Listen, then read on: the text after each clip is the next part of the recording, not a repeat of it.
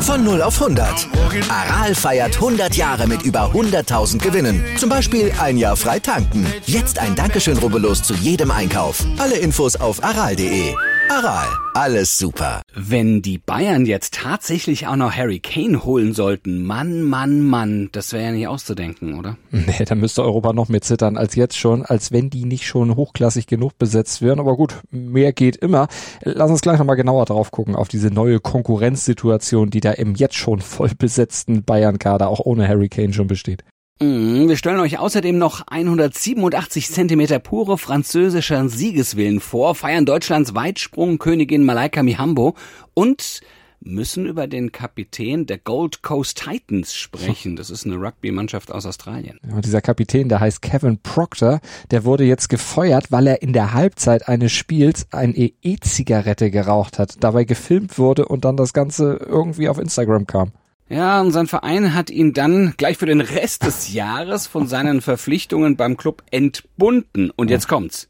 Obwohl er in dem Spiel gar nicht zum Einsatz gekommen war und nicht mal im Kader gestanden hat. Der saß nur in der Kabine rum, hatte die anderen wahrscheinlich angefeuert und sich dabei eine E-Zigarette angemacht. Ja, aber das Verhalten, das verstößt nun mal gegen die Regeln der National Rugby League und auch gegen die Stadionverbote oder gegen die Stadionvorschriften. Äh, das hätte sich früher mal einer mit Mario Basler erlauben sollen. Na, allerdings, ja, der hätte aber, der hätte eine, eine Breitseite äh, bekommen, ja. Also das, das der, der Mario, ja, aber gut. Äh, wir, wir erlauben uns gar nichts. Wir sagen ganz ordentlich Guten Morgen zu Stand jetzt zum ersten Sportpodcast des Tages und freuen uns über die Unterstützung des Sportinformationsdienstes, des SED.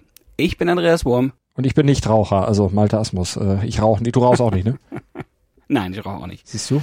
Ich habe auch nie professionell geraucht in meinem Leben. Nee, manchmal brenne ich, aber rauchen nee.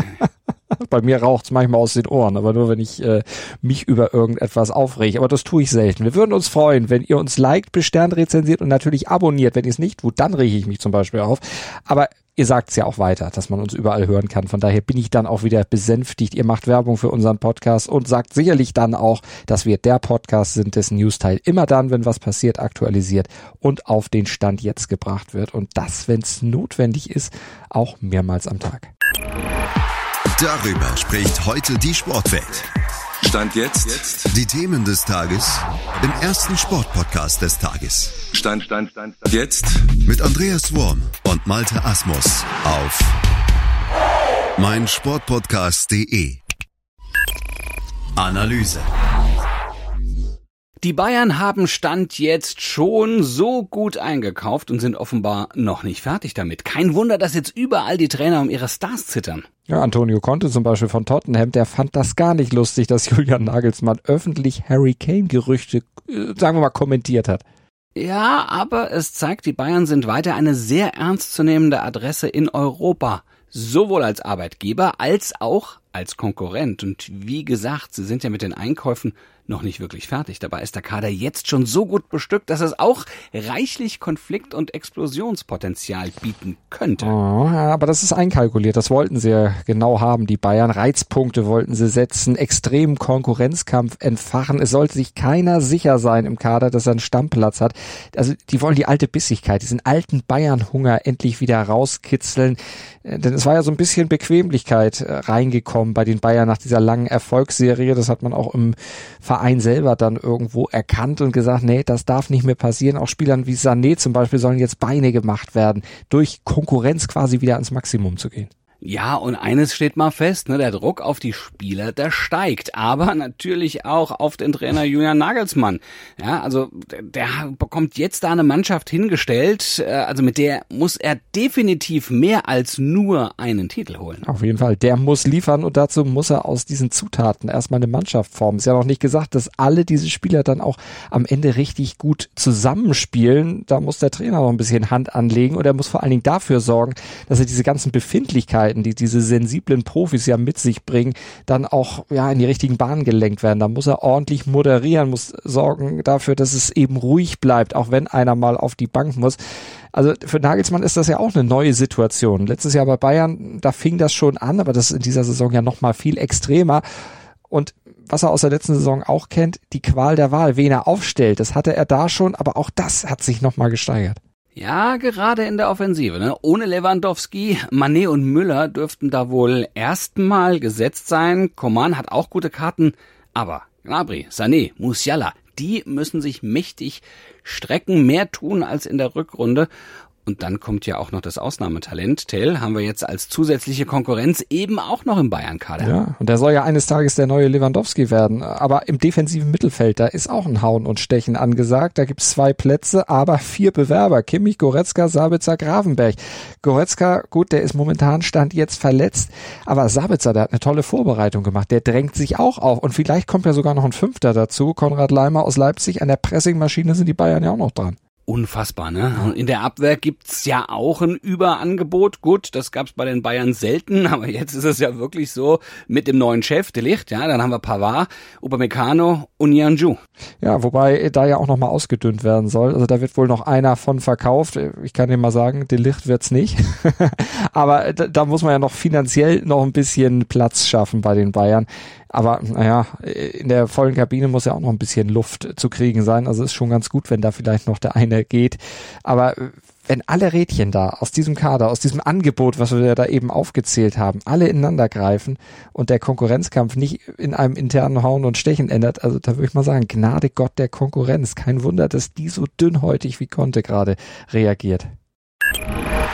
Kommentar ja, am Ende kam es, wie es kommen musste, ne? Und äh, wie wir es ja auch schon ein Stück weit prognostiziert haben, Malaika Mihambo holt Weitsprung, Gold, verteidigt ihren Weltmeisterinnen-Titel, dominiert in ihrem Wettkampf, aber sonst war es total trist, ne? was das deutsche Leichtathletikteam in Eugene bei der Weltmeisterschaft gezeigt hat ja, wie die deutsche Leichtathletik ohne Malaika Mihambo wohl dastehen würde. Darüber sollten Freunde dieser Traditionssportart, die ja leider so tief in der Krise steckt, lieber nicht nachdenken. Das äh, macht nur Kopfschmerzen. Aber es muss drüber nachgedacht werden, denn äh, Mihambo ist und bleibt ein absoluter Glücksfall.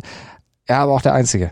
Ja, sie ist eine absolute Ausnahmekönnerin. Bei ihr kommen Talent und natürlich auch unglaublicher Wille zusammen. Ja, das kommt eben dann in dieser für sie ja Medaillenflut dann äh, am Ende zum Ausdruck. Sie ist ein absolutes Vorbild und da können sich alle beim DLV definitiv dran orientieren und sollten das auch. Und ihr Werdegang, der könnte ja vielleicht auch sowas wie eine Blaupause darstellen, so wäre es zumindest der deutschen Leichtathletik zu wünschen, denn auch Malaika Mihambo war ja nicht immer top und nicht immer ganz vorne, sondern die hat ja auch schon schwierigere Zeiten erlebt. Nämlich das, was auch dem Großteil der Nationalmannschaft in Eugene passiert ist, nämlich die ist auch schon mal in der Qualifikation rausgeflogen bei einer WM, damals als 19-Jährige, ganz zu Anfang ihrer Karriere bei der WM 2013 in Moskau. Äh, aber aus dieser Niederlage hat sie selbst auch immer wieder gesagt, da habe sie ganz viel gelernt, vor allem, dass ihr sowas bloß nie wieder passieren sollte. Ja, und dann hat sie gearbeitet, gearbeitet, gearbeitet, Willen aufgebaut und jetzt ist sie seit Jahren die Dominatorin. Ja, es ist zu wünschen, dass sie natürlich Nachahmer findet, denn die, die jetzt am Boden liegen, dass die sich vielleicht zusammenraufen und in sechs, sieben Jahren dann auch so auftrumpfen wie Mihambo jetzt, denn so ewig ähm, wird sie jetzt auch nicht mhm. mehr springen. Und ich meine, wenn du die Verantwortlichen jetzt äh, zum Abschluss der Weltmeisterschaft gehört hast, die sagen einfach, tja, uns fehlt momentan, und so offen waren sie dann, fehlt die Qualität. Also wir hatten einfach nicht die, und das ist das, was wir die letzten Tage auch schon angesprochen haben, wir haben einfach im Moment nicht die Qualitäten, wir haben quasi Touristen zur Weltmeisterschaft geschickt, aber die hatten sich dafür halt qualifiziert, aber reißen konnten die nix, das wussten wir vorher.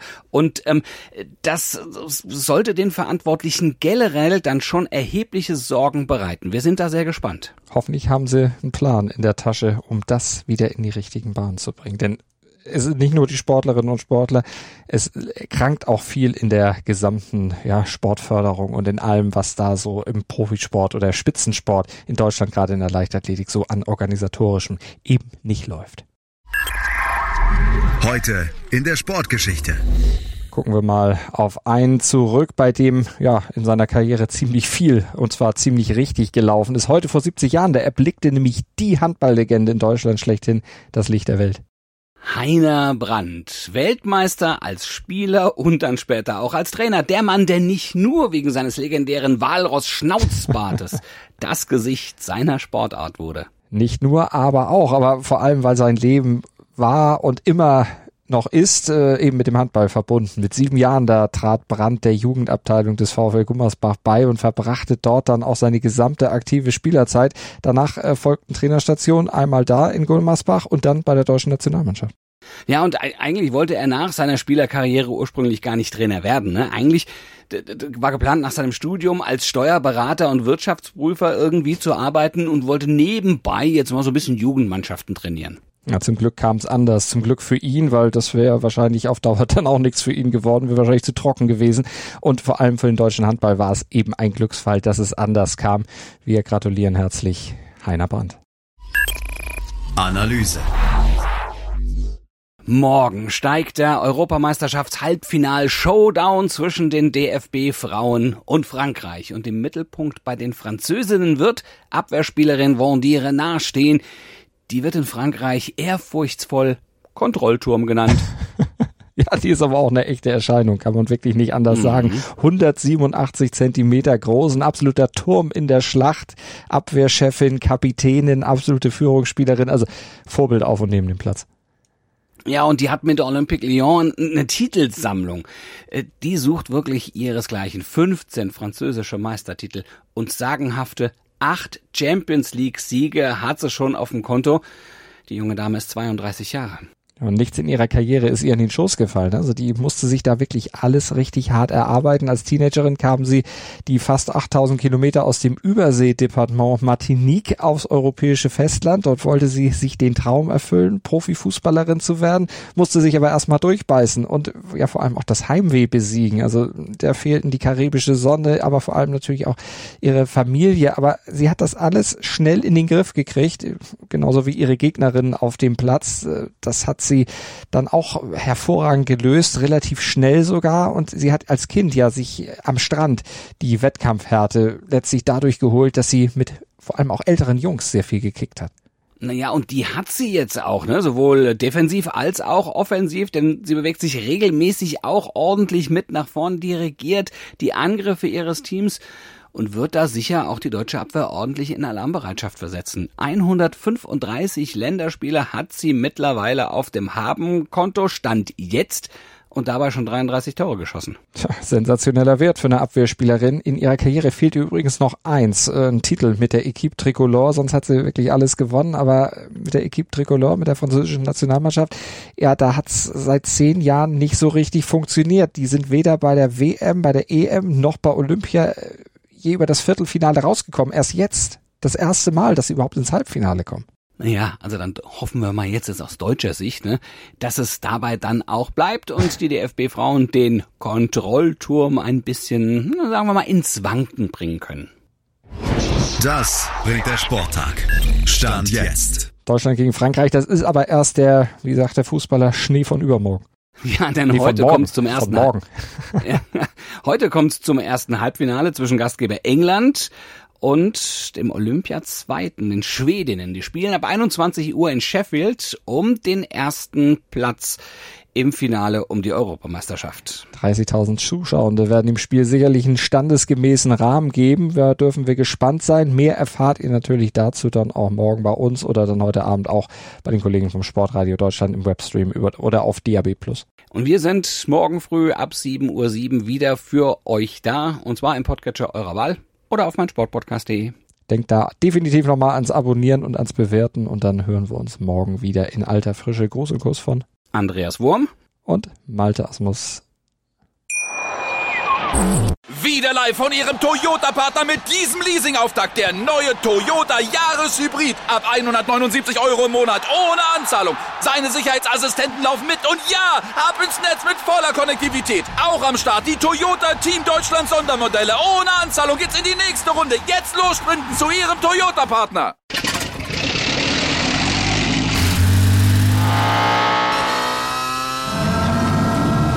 Von 0 auf 100. Aral feiert 100 Jahre mit über 100.000 Gewinnen. Zum Beispiel ein Jahr frei tanken. Jetzt ein Dankeschön, rubbellos zu jedem Einkauf. Alle Infos auf aral.de. Aral, alles super. Dir hat dieser Podcast gefallen? Dann klicke jetzt auf Abonnieren und empfehle ihn weiter. Bleib immer auf dem Laufenden und folge uns bei Twitter, Instagram und Facebook. Mehr Podcasts aus der weiten Welt des Sports findest du auf meinsportpodcast.de.